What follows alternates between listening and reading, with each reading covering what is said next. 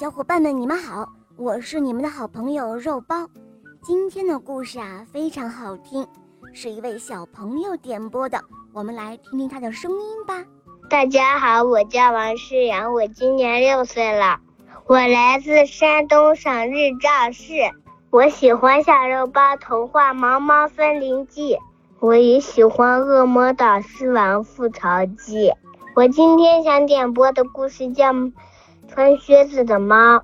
嗯，好的，宝贝，故事马上开始喽。穿靴子的猫第一集。从前有一个磨坊主，他呢有三个儿子，他死后留给三个儿子的遗产只有磨坊、驴子和猫。三个儿子没有请律师，因为他们知道，要是请了律师，他们就会花光所有的遗产。没过多久，他们就把遗产分配好了。大儿子分到了磨坊，二儿子分到了驴子，留给小儿子的只有一只猫了。小儿子因此非常的不高兴，唉。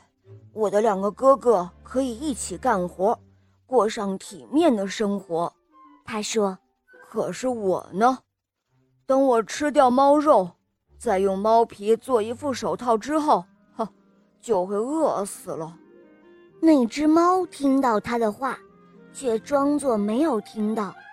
他呢，带着严肃和同情，深情说道：“哦，别担心，我的主人。”你只要给我一个口袋和一双靴子，让我能够穿过荆棘，那么你就会知道，情况没有你想的那么糟糕哦。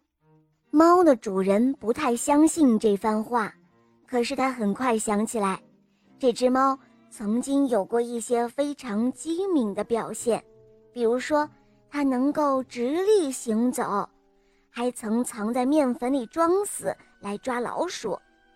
这样看来。这只猫很聪明，于是主人心里想：“哎，好吧，干嘛不让它试一下呢？”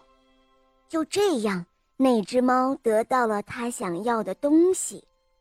它穿上了漂亮的靴子，把口袋搭在肩上，用两只前爪抓住袋口的绳子，然后去兔子多的林子里了。猫在口袋里放了一些糠和苦菜，它用这些来诱捕那些年幼的兔子，因为幼兔没有经验，会毫不顾忌地把鼻子伸进口袋里。不一会儿的功夫，一只傻乎乎的幼兔就走进了口袋，接着，猫一抽口袋的绳子。毫不留情的就杀死了兔子。猫得意地带着兔子去了王宫，要求见国王。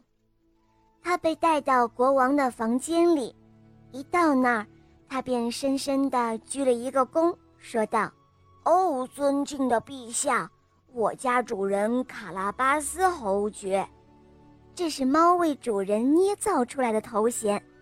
呃，他吩咐我。”将这只野兔献给陛下，以示敬意。